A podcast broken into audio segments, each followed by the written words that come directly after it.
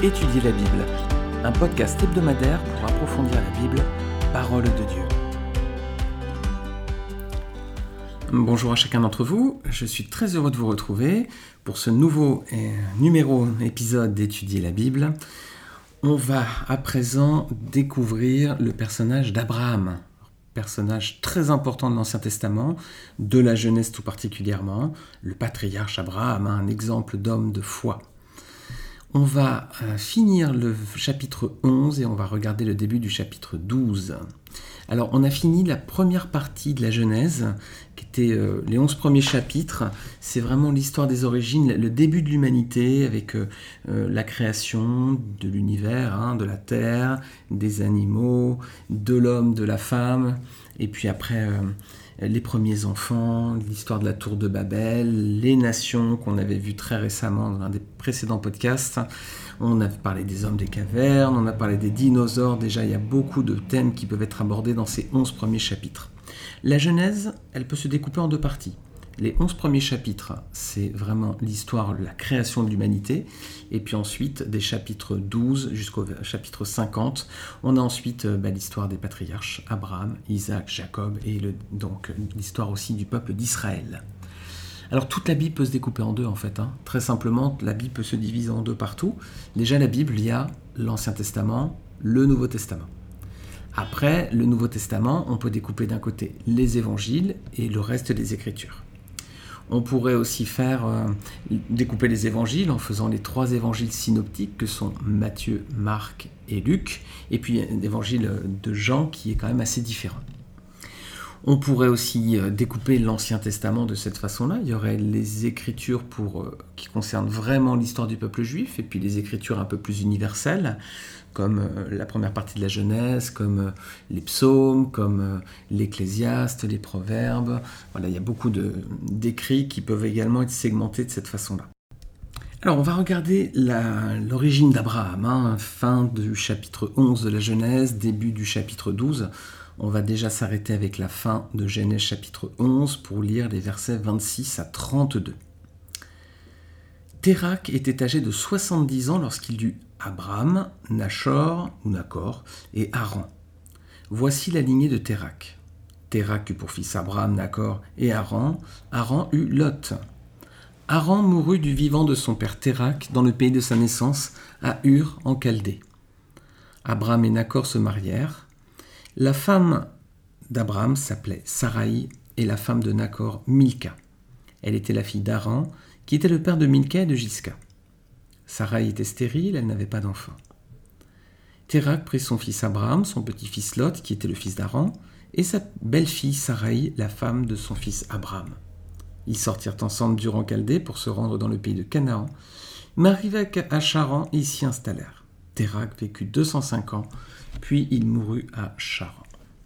Alors, première parenthèse que l'on va ouvrir, c'est Térac, le père d'Abraham. Qu'est-ce qu'on sait de lui? Eh bien, euh, quand on vient tout petit peu plus haut dans Genèse 11, versets 10 à 26, on voit qu'il est descendant de Noé par Sem. Voilà, donc c'est la, belle descendance de Noé. Hein. C'est un descendant de Noé par Sem. Et on apprend aussi un petit peu plus loin qu'il était idolâtre. Regardez avec moi dans le livre de Josué, verset 24, euh, chapitre 24, verset 1. Josué rassembla toutes les tribus d'Israël à Sichem et convoqua les anciens d'Israël, ses chefs, ses juges et ses officiers. Ils se présentèrent devant Dieu. Josué s'adressa à tout le peuple. Voici ce que dit l'Éternel, le Dieu d'Israël. Vos ancêtres, notamment Térac, père d'Abraham et de Nachor, d'accord, habitaient autrefois de l'autre côté de l'Euphrate et servaient d'autres dieux. J'ai pris votre ancêtre Abraham de l'autre côté de l'Euphrate, et je lui ai fait parcourir tout le pays de Canaan. J'ai multiplié sa descendance, et je lui ai donné Isaac. Voilà. Deux détails donc qu'on apprend sur Térac. Donc il est descendant de Noé par Sem, et puis il était idolâtre. Voilà. Alors c'est à peu près tout ce qu'on sait, donc on va pas trop s'attarder, on va refermer la parenthèse sur lui, mais c'était important de le mentionner. Alors, Abraham, on va ouvrir une grande parenthèse avec sur Abraham à présent parce qu'on va le retrouver au fil de plusieurs épisodes de podcast. Maintenant, il va prendre une part importante hein, de la Genèse. Et on va regarder donc euh, ses origines. Déjà, pour le positionner dans le temps, euh, Abraham, c'est approximativement 2000 ans avant Jésus-Christ. Alors je vais donner des marqueurs de temps très, arrondis. C'est histoire juste qu'on ait des marqueurs et des points de repère qui soient faciles à se rappeler. Mais c'est pas tout à fait précis. Il faudra aller dans, quand même, faudra rajouter quelques siècles. Mais approximativement. Aujourd'hui, on est en l'an 2000, hein, 2000 euh, après Jésus-Christ, donc euh, il y a 2000 ans qui nous séparent de Jésus-Christ, et il y a 2000 ans qui, qui séparaient Jésus-Christ d'Abraham. Donc Jésus est au milieu de l'échelle de temps entre Abraham d'un côté et nous de l'autre. Moins 2000, plus 2000, Jésus au milieu. Et si vous faites encore 2000 avant Abraham, vous avez la création du monde. À peu près, hein, selon la Bible. C'est à quelques 2-3 siècles près. J'arrondis volontairement, hein, je force le trait pour qu'on ait des vrais repères. Donc, aujourd'hui, on est en 2000.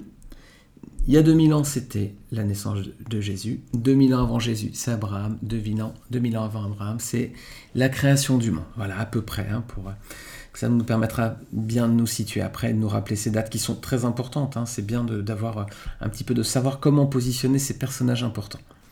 Alors si vous voulez un autre point de repère, on peut aller encore plus loin, mais entre Jésus et Abraham, donc entre les 2000 ans, vous faites la moitié, vous faites 1000, c'est David. Ouais, ça, positionne un peu. Hein. On a la création du monde. Abraham, moins 2000, c'est les patriarches. 1000, euh, David, la royauté. 0, Jésus, hein, la grâce qui commence. On va regarder rapidement l'arbre généalogique de la famille d'Abraham. Donc on a Terah qui a trois enfants, Abraham, Nacor et Haran. Et puis donc il y a Aaron qui va décéder, mais il va décéder après qu'il ait eu trois enfants, donc Lot, Milka et Jiska. Et puis Milka, donc cette fille, elle va donc être hum, prise pour femme par le frère de Aaron qui est Nacor. Donc Nacor va se marier avec sa nièce. Euh, alors, euh, bien sûr, ça nous choque un petit peu aujourd'hui parce que c'est pas dans nos coutumes et nos traditions. Euh, mais bon, à l'époque, effectivement, à l'époque des patriarches, c'est quelque chose qui pouvait se pratiquer. Bien entendu, ce qu'on ne voit plus aujourd'hui, bien évidemment. La loi ensuite a réglementé, je vais y venir. Hein. Donc, Terak, il a trois enfants. Et donc, il a également une fille qui n'est pas mentionnée ici, mais on va le savoir un petit peu plus tard, et elle s'appelle Sarai. Et Sarai, c'est la femme d'Abraham. En fait, Térak, il a eu Sarai avec une autre femme que la mère d'Abraham. Et donc, Abraham va se marier avec sa demi-sœur. On l'apprend dans Genèse chapitre 20, verset 12, et on y viendra bientôt dans un prochain épisode. Alors, effectivement, déjà, Nacor, je reviens sur cet épisode qui se marie avec Milka, ça, nous choque un peu. Hein. Mais au début de l'histoire de l'humanité, dans cette culture-là, c'était moins, gênant qu'aujourd'hui, on va dire. Euh, c'est une pratique qui va être ensuite interdite par Dieu. Il va donner des commandements à Israël à ce sujet dans le Lévitique. Vous, vous pouvez relire Lévitique 18, versets 1 à 6, et puis aussi les versets 11 et 17. Donc on a grosso modo l'histoire de, enfin les quelques détails qu'on a sur Térac, le père d'Abraham. On a le début d'arbre généalogique d'Abraham avec ses trois frères et sa demi-sœur. Et puis à présent il y a un voyage qui se met en place. Ils vont partir d'Ur en Chaldée vers Charan. Voilà. Alors pour localiser Ur en, alors Chaldée, on dit plutôt. Hein. Euh, donc ils vont d'Ur en Chaldée à Charan. Euh, Ur, c'est situé en Irak, approximativement. Hein. Bon, c'est assez identifié, donc on le situe bien. Alors c'est voilà, c'est pas euh, au laser hein, sur vos cartes, mais c'est dans, dans une région d'Irak. Et Charan, c'est en Turquie, près de la frontière avec la Syrie. Alors je vais vous mettre une petite carte en lien, vous regarderez. On voit bien le voyage, donc ils vont dur, ils remontent, ils remontent, ils passent certainement par Marie, s'arrêtent à Haran, et puis ensuite ils descendent jusqu'à Canaan. Euh, voilà, Sechem, Bethel, Salem, Beersheba, Bithanie, ils iront jusqu'en Égypte. Après, un petit peu plus enfin du moins pour euh, Abraham. Et ça, on va y venir bientôt. Alors si vous voyez son, trajet, hein, vous voyez qu'il n'a pas été, il n'a pas fait la route la plus facile. Hein. Euh, par exemple, il aurait pu faire il y avait une route depuis Babylone jusqu'à Théma là, qui permettait de remonter, mais elle était plus longue. Il aurait pu faire de Marie jusqu'à Damascus et puis redescendre à Canaan. C'était beaucoup plus, beaucoup plus facile. Pourquoi il n'a pas fait le, finalement le trajet qui était le plus court à vol d'oiseau? Bah, C'est qu'on on comprend qu'ils avaient des troupeaux. Hein. Ils ne sont pas déplacés seuls. D'ailleurs, Abraham va devenir un grand berger, enfin du moins propriétaire euh, avec un grand, grand cheptel. Voilà, donc il se déplaçait avec des troupeaux déjà à l'époque, donc il fallait euh, longer l'eau, hein, euh, les sources d'eau, donc ils sont remontés. On ne sait pas pourquoi ils vont jusqu'à Aran, Charan, ça on ne sait pas. Ils auraient pu couper ensuite de Marie pour aller jusqu'à Canaan. Ils ont poussé jusqu'à Aran, Charan. On ne sait pas pourquoi. Il n'y a pas le détail. Euh, On sait pas. En tout cas, on sait que Terak meurt là-bas. Voilà. Ce qui est intéressant, dans la carte que je vous montre, là, que vous avez en lien, plus précisément dans le lien de ce podcast, vous avez une deuxième carte. La première, on voit le voyage d'Abraham. Vous voyez, il va de Ur en Chaldée, Babylone, Marie, Haran. Et puis après, Haran, c'est le nom d'origine. Hein. c'est pour ça que parfois je dis Haran ou Charan. C'est le nom qui est sur la carte, le nom en anglais. Et puis ensuite, il descend jusqu'à Canaan. Regardez, je vous mets une deuxième carte, c'est celle du croissant fertile, du croissant fertile. C'est donc la zone géographique où seraient nées les premières civilisations, hein, les villages, les villes, l'agriculture, voilà, tout ça. Et regardez, c'est amusant parce que si vous comparez les deux, vous allez voir que c'est la même chose. C'est-à-dire que le croissant fertile, c'est vraiment toute la zone euh, qui identifie le patriarche Abraham. On dit que c'est là qu'il y a eu le, début de l'histoire. Et ben regardez, c'est aussi le début aussi. Euh, tous les, épisodes bibliques qu'on a vus précédemment, hein, une grande partie se situe sur ce territoire-là. On n'est pas en Australie, on n'est pas en Amérique du Nord, on n'est pas en Europe. On est vraiment bien. L'archéologie confirme que l'histoire du monde a véritablement débuté dans, cette zone du croissant fertile, là où la Bible justement, elle aussi, hein, montre que le monde a été euh, peuplé euh, dans un premier temps ici. Hein. Alors le but de ce voyage, bah, c'est de rejoindre Canaan déjà, hein, un territoire de Canaan qui va être ensuite très important pour Israël bien sûr. On ne sait pas pourquoi Terra qui veut aller à Canaan, c'est ce qu'on lit ici, hein, que donc il, prend ses enfants et ils ils partent à Canaan. On ne sait pas pourquoi. Euh, et on ne sait pas donc euh, également pourquoi il s'arrête à Charan. En tout cas, donc Terak meurt ici et il meurt à l'âge de 205 ans. Ce qui était euh, ce qui était âgé bien entendu pour nous aujourd'hui, mais on est juste post-diluge. Et rappelez-vous, dans l'épisode précédent, on a vu que la durée des hommes raccourcissait rapidement, hein, significativement après le déluge. Et là, on commence à arriver sur des durées de vie qui sont encore exceptionnelles pour nous aujourd'hui, mais qui l'étaient beaucoup moins à l'époque où euh, les premiers hommes, avant le déluge, vivaient jusqu'à 900, 800, 700 ans facilement. Alors, ça, c'était pour finir le chapitre 11 à présent, donc on, enchaîne, hein, on continue la lecture avec Genèse 12, je vais lire les versets 1 à 5. On a déjà un petit plan, un arrière-plan sur Abraham. On va lire la suite de son histoire, qui finalement n'est que le début. Hein. L'Éternel dit à Abraham, Va-t'en de ton pays, de ta patrie et de la maison de ton père dans le pays que je te montrerai. Je ferai de toi une grande nation et je te bénirai. Je rendrai ton nom grand et tu seras une source de bénédiction. Je bénirai ceux qui te béniront et je maudirai ceux qui te maudiront. Et toutes les familles de la terre seront bénies en toi. Abraham partit, comme l'Éternel le lui avait dit, et Lot partit avec lui. Abraham était âgé de 75 ans lorsqu'il sortit de Charan. Abraham prit Sarai, sa femme, et Lot, fils de son frère, avec tous les biens qu'ils possédaient et les serviteurs qu'ils avaient acquis à Charan. Ils partirent pour aller dans le pays de Canaan, et ils arrivèrent au pays de Canaan. Donc Abraham, maintenant, voilà, on a l'impression quand on lit, hein, euh, donc euh, ils sont à Ur en il y a Terak qui prend ses enfants, il monte euh, jusqu'à Charan, puis après, la suite, c'est que l'Éternel ensuite appelle Abraham, une fois qu'il est à Charan, il dit Va-t'en de ton pays, de ta patrie, de la maison de ton père, dans le pays que je te montrerai. Donc Abraham, il va vraiment au bout du voyage entrepris au départ avec son père Terak, c'est lui qui va finir le voyage avec Lot et avec Sarai. Est-ce qu'il savait où il devait se rendre lorsque Dieu lui a dit de partir? Il dit quitte la maison de ton père, etc. Ben non, il a marché par la foi, et c'est ce qu'on lit dans Hébreu 11, versets 8 à 9. C'est pour ça qu'on voit qu'Abraham est un grand personnage de foi, et on aura l'occasion de le détailler un petit peu plus tard dans d'autres épisodes. Il a marché par la foi, et l'Éternel, effectivement, va, va lui rendre justice, hein, notamment pour cet épisode, et puis on verra aussi pour d'autres épisodes, notamment avec le sacrifice d'Isaac voilà, c'est un homme qui a marché par la foi. Donc on lit au chapitre 4, au verset 4 du chapitre 12, qu'Abraham partit comme l'Éternel lui avait dit, et l'autre partit avec lui. Abraham était âgé de 75 ans lorsqu'il sortit de Charan. Donc on va reprendre un petit peu la, frise chronologique là encore. Alors Térak, naissance de Térak. Alors on va lui dire en zéro. Hein, c'est pas l'année zéro de notre ère, mais c'est pour se faire une échelle de temps. Donc, euh, on va considérer le, temps qui débute avec la naissance de Terak, donc en zéro Terak. On a vu au verset 26 du chapitre 11 qu'il donne naissance à ses enfants à l'âge de 70 ans. Donc, Terak qui naît, 0, en l'an 70 sur notre échelle du temps, il devient papa. Il meurt à 205 ans. D'accord c'est ce qu'on voit dans le verset 32 du chapitre 11. Et donc, on voit lui qu'Abraham, il quitte Charan à 75 ans. Donc, Térac, il a 70 ans lorsqu'il a naissance à Abraham, et Abraham part pour Charan à 75 ans. Donc 70 ans pour Térac, et on, quand il est papa. Hein, euh, devient papa à 70 ans. Abraham quitte Charan lorsqu'il a 75 ans, donc 70 plus 75. Donc Térac, il a 145 ans. Et il meurt à 205 ans. Donc c'est-à-dire que, si on fait le calcul, euh, Térac a vécu 60 ans à Charan. Parce qu'on a l'impression là que... Euh, son père décède et puis que du coup il part, il quitte la, région. Mais non, hein, a priori, euh, euh, Terra qui vit à peu près 60 ans si on fait le calcul à, à Charan. Euh, donc à peu près approximativement. Hein. donc il faut. J'avoue que j'ai un peu de mal avec cette explication, avec ces calculs, parce que c'est une contradiction avec Actes, chapitre 7, versets 1 à 4.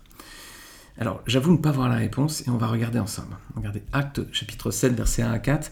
C'est Étienne qui rend témoignage et puis qui dit Le souverain sacrificateur dit Les choses sont-elles ainsi? Et Étienne donc répondit Hommes et frères, hommes, frères et pères, écoutez. Le Dieu de gloire apparut à notre père Abraham lorsqu'il était en Mésopotamie, avant qu'il s'établisse à Charan. Et il lui dit Quitte ton pays et ta famille et va dans le pays que je te montrerai. Il sortit alors du pays des Chaldéens et s'établit à Charan.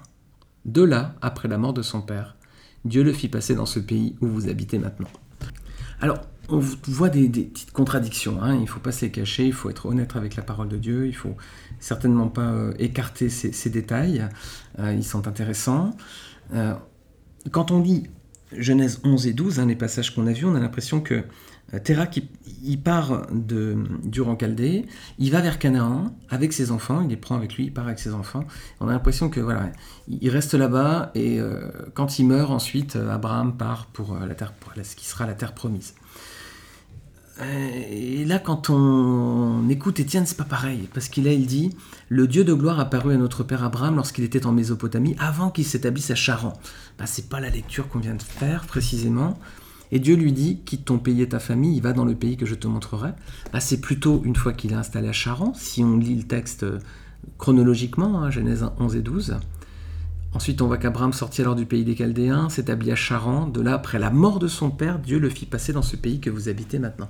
Ben non, parce que si on fait le calcul, alors bah oui ou bah non, mais je sais pas. Parce que du coup, si on fait le calcul, ben on voit que Térac, il devient père à 70 ans. Euh, quand 75 ans après, Abraham va sortir de, de, Charan, donc il a 145 ans, Térac, et il meurt à, à 205 ans, donc il y a 60 ans d'écart. Alors honnêtement, chers auditeurs, je n'ai pas la réponse. j'ai regardé un peu, j'ai interrogé des personnes, j'ai pas eu vraiment une réponse. Euh, ce qu'on peut penser, peut-être, alors c'est à prendre avec vraiment beaucoup de conditionnels, en tout cas il y a un écart, c'est évident. Peut-être que Étienne s'appuyait sur une tradition orale, et euh, il y a peut-être un petit décalage du coup dans la tradition orale avec le texte d'origine, peut-être, je ne sais pas. En tout cas, c'est compliqué parce qu'il y a des textes quand même qui présentent bien que qu'Abraham a eu cet appel aussi. Donc euh, c'est compliqué, je ne sais pas. Si, si l'un d'entre vous a vraiment une explication rationnelle et biblique, n'hésitez pas, écrivez-moi, euh, postez un commentaire. Euh, mentionnez-moi sur les réseaux sociaux avec le hashtag, avec arrobas ou le hashtag étudier la Bible. Je serais très heureux de vous écouter, qu'on puisse en discuter ensemble, parce que honnêtement, j'ai rien trouvé de, vraiment, euh, comment dire, convaincant sur cet aspect-là. Mais bon, ça fait partie des petites choses de la Bible. Hein. Ça n'enlève pas l'essentiel que la Bible est tout à fait euh, la parole de Dieu hein, et, sans erreur. Hein. C'est juste notre interprétation parfois notre compréhension des textes qui un peu porter un petit peu euh, atteinte à la véracité du texte. Peut-être qu'il ne faut pas lire Genèse 11 et 12 comme des textes qui s'enchaînent, hein. peut-être non plus qu'il n'y a pas une chronologie derrière, il y a peut-être une vraie différence entre les deux. Quand on les lit un peu vite, on a l'impression que les événements s'enchaînent, peut-être qu'ils ne s'enchaînent pas en fait. Hein. Donc à voir. Si l'un d'entre vous a la réponse, je suis preneur. Mais attention à certains qui voudraient dire Ah, vous voyez la parole de Dieu, il y a une erreur dedans. Il n'y a pas d'erreur dans la parole de Dieu. Et euh, il faudrait quand même être un peu. Euh, comment dire, un peu extrémiste pour dire euh, tout l'édifice s'écroule parce qu'il y a une des petites incompréhensions parfois qu'on a du mal à, déchiffrer, mais c'est normal. La parole de Dieu, c'est mystère aussi, et lorsqu'on nous serons au ciel avec le Seigneur, il nous expliquera peut-être tout, on prendra peut-être le temps de bien nous raconter. Donc euh, on attend ce moment avec impatience déjà d'être avec le Seigneur, si vous avez donné votre cœur à Jésus-Christ. Sinon, on va en parler à la fin. Il faut vraiment se mettre en phase avec le Seigneur. Et puis ensuite, nous, ce sera dans l'humanité, le Seigneur, euh, on a envie de s'asseoir à ses pieds, qui nous raconte tout pour qu'on comprenne bien. Donc Dieu appelle Abraham à présent à quitter son pays, sa patrie et la maison de son père. Alors est-ce que c'était quand il était à Ur en Chaldée ou est-ce que c'était quand il était à Charan bah, Peut-être que le Seigneur nous le dira. En tout cas, ça fait écho à un passage hein, de la Genèse, c'est Genèse chapitre 2, verset 24, c'est l'homme qui trace son... C'est pourquoi l'homme qui trace son père et sa mère. Là, il, part, il quitte sa famille. Alors, il obéit pas complètement à Dieu, là, il faut être honnête aussi avec euh, le texte. Hein. Abraham est un grand homme de Dieu qui a une foi tellement plus grande que la nôtre. Là, c'est vrai qu'il n'a pas, pas, obéi, là, parce que Genèse 12, verset 4, il y a Lot qui part avec lui alors qu'Abraham lui dit de quitter sa famille. Et eh ben les conséquences, il y aura des tensions, puis une séparation avec Lot, on va bientôt y venir dans un prochain épisode. Et suite à la destruction de Sodome, bah, il va y avoir euh, quelque chose d'assez euh, euh, horrible qui va se passer avec les filles de Lot. Et ça va donner naissance à deux peuples ennemis d'Israël, les Ammonites et les Moabites. Visitez le podcast dans quelques semaines, on va aborder ces sujets-là. C'est dans Genèse 19. J'ai une pensée en lisant ces textes, notamment hein, le départ d'Abraham qui quitte sa famille. Pour tous ceux qui ont déjà quitté leur pays, leur patrie, la maison de leur père peut-être, personnes qui ont fui certains pays, peut-être pour se réfugier ailleurs, peut-être pour des plus belles choses, hein, qui se sont mariés, qui ont changé de culture après. Euh, voilà, petite pensée pour vous, parce que euh, on est bien conscient que d'être déraciné de sa culture, j'ai vécu un peu à l'étranger, c'est vrai que notre pays nous manque vite. Alors quand on est déraciné depuis longtemps, certains c'est pour des belles choses, des mariages, des unions, donc euh, si vous êtes marié en tant que chrétien, c'est merveilleux, gloire à Dieu. Par contre, pour ceux peut-être qui ont dû fuir des guerres ou des atrocités, euh, voilà, peut-être que leur pays leur manque, mais ils ne peuvent pas revenir aujourd'hui. Une petite pensée pour eux, que le Seigneur vous bénisse en tout cas. Il y a une promesse qui est faite à Abraham, mes amis. Une promesse qui va revenir beaucoup dans les prochains chapitres de la Genèse. Verset 3, Dieu dit que toutes les familles de la terre seront bénies en toi. Alors cette euh, promesse, elle est faite deux fois à Abraham. Genèse 12, on vient de le lire. Genèse 22, verset 17-18. Je te bénirai, je multiplierai ta descendance. Elle sera aussi nombreuse que les étoiles du ciel, pareille au sable qui est au bord de la mer. De plus, ta descendance possédera des villes et ses ennemis. Toutes les nations de la terre seront bénies en ta descendance parce que tu m'as obéi. Elle va être ensuite confirmée à Isaac, Genèse 26, et confirmée ensuite à Jacob, Genèse 28. Alors, est-ce que cette promesse est uniquement pour les, descendants d'Abraham, sous-entendu le descendant dans, la chair, hein, le peuple juif? Ben non, parce que là, on lit quoi? Toutes les familles, ou selon les traductions, toutes les nations aussi, toutes les nations de la terre seront bénies en toi. Alors, c'était pas que pour le peuple juif. À la lecture du Nouveau Testament, on voit dans Galates chapitre 3, versets 6 à 9, que cette promesse était aussi pour les non-juifs. Regardez. Tout comme Abraham eut confiance en Dieu et que cela lui fut compté comme justice, reconnaissez donc que ceux qui ont la foi, ce sont eux, ce sont ceux, pardon, qui ont la foi, qui sont les fils d'Abraham. Or, l'Écriture prévoyait que Dieu considérerait les non-juifs comme justes sur la base de la foi. Et elle a d'avance annoncé cette bonne nouvelle à Abraham, toutes les nations seront bénies en toi. Ainsi ceux qui croient sont bénis avec Abraham, le croyant. Donc qui sont véritablement les fils d'Abraham? Bah, Ce sont ceux littéralement qui ont la foi, qui sont les fils d'Abraham. Donc les chrétiens sont aussi les héritiers de la promesse faite à Abraham. Et cette promesse, elle conduit à qui? Eh bien à Jésus-Christ. C'est lui la source de la bénédiction en fait. Regardez pour terminer Actes des Apôtres, chapitre 3, versets 25 et 26. Vous êtes les héritiers des prophètes et de l'alliance que Dieu a conclue avec, que Dieu a conclu avec nos ancêtres, en disant à Abraham, toutes les familles de la terre seront bénies en ta descendance. C'est pour vous d'abord que Dieu a fait surgir son serviteur Jésus, et il l'a envoyé pour vous bénir en détournant chacun de vous de ses mauvaises actions. Voilà, les chrétiens sont donc aussi les héritiers de la promesse faite à Abraham. C'est une promesse qui s'accomplit à présent pleinement et définitivement dans le sacrifice de Christ lorsqu'il meurt sur la croix pour le péché de tous les hommes. Alors si vous êtes chrétien, si vous avez eu la foi, si vous avez la foi, hein, plus précisément, quand je veux dire, vous, avez, euh, vous êtes venu à la foi, voilà, pour être plus, plus précis, si vous avez la foi aujourd'hui, la foi en Jésus-Christ, ben voilà, vous héritez de, de cette terre, mais ça va au-delà de la terre promise. Une, ce n'est qu'un symbole du, du, ciel qui s'ouvre à présent de l'éternité, du royaume de Dieu que Dieu a préparé toute éternité pour ceux qui se confient dans le sacrifice de son Fils Jésus-Christ à la croix. Si vous n'avez pas fait la paix avec Dieu, vous êtes encore écarté de cette promesse. Donc pour l'instant, elle n'est pas encore pour vous. C'est pour ça que c'est essentiel de faire la paix par Jésus-Christ. C'est un autre verset de Galates, chapitre 3, versets 13 à 14, qui nous précise que Christ nous a rachetés de la malédiction de la loi, étant devenu malédiction pour nous, car il est écrit maudit et quiconque est pendu au bois. Afin que la bénédiction d'Abraham ait pour les païens son accomplissement en Jésus-Christ, et que nous recevions par la foi l'Esprit qui avait été promis. Donc si vous voulez à présent recevoir le royaume des cieux en héritage, ça passe par la foi et la foi en Jésus-Christ seul. C'est lui qui confirme la promesse faite à Abraham que toutes les nations de la terre seront bénies en lui. Alors si vous n'avez pas encore donné votre cœur à Jésus-Christ, faites la paix avec lui.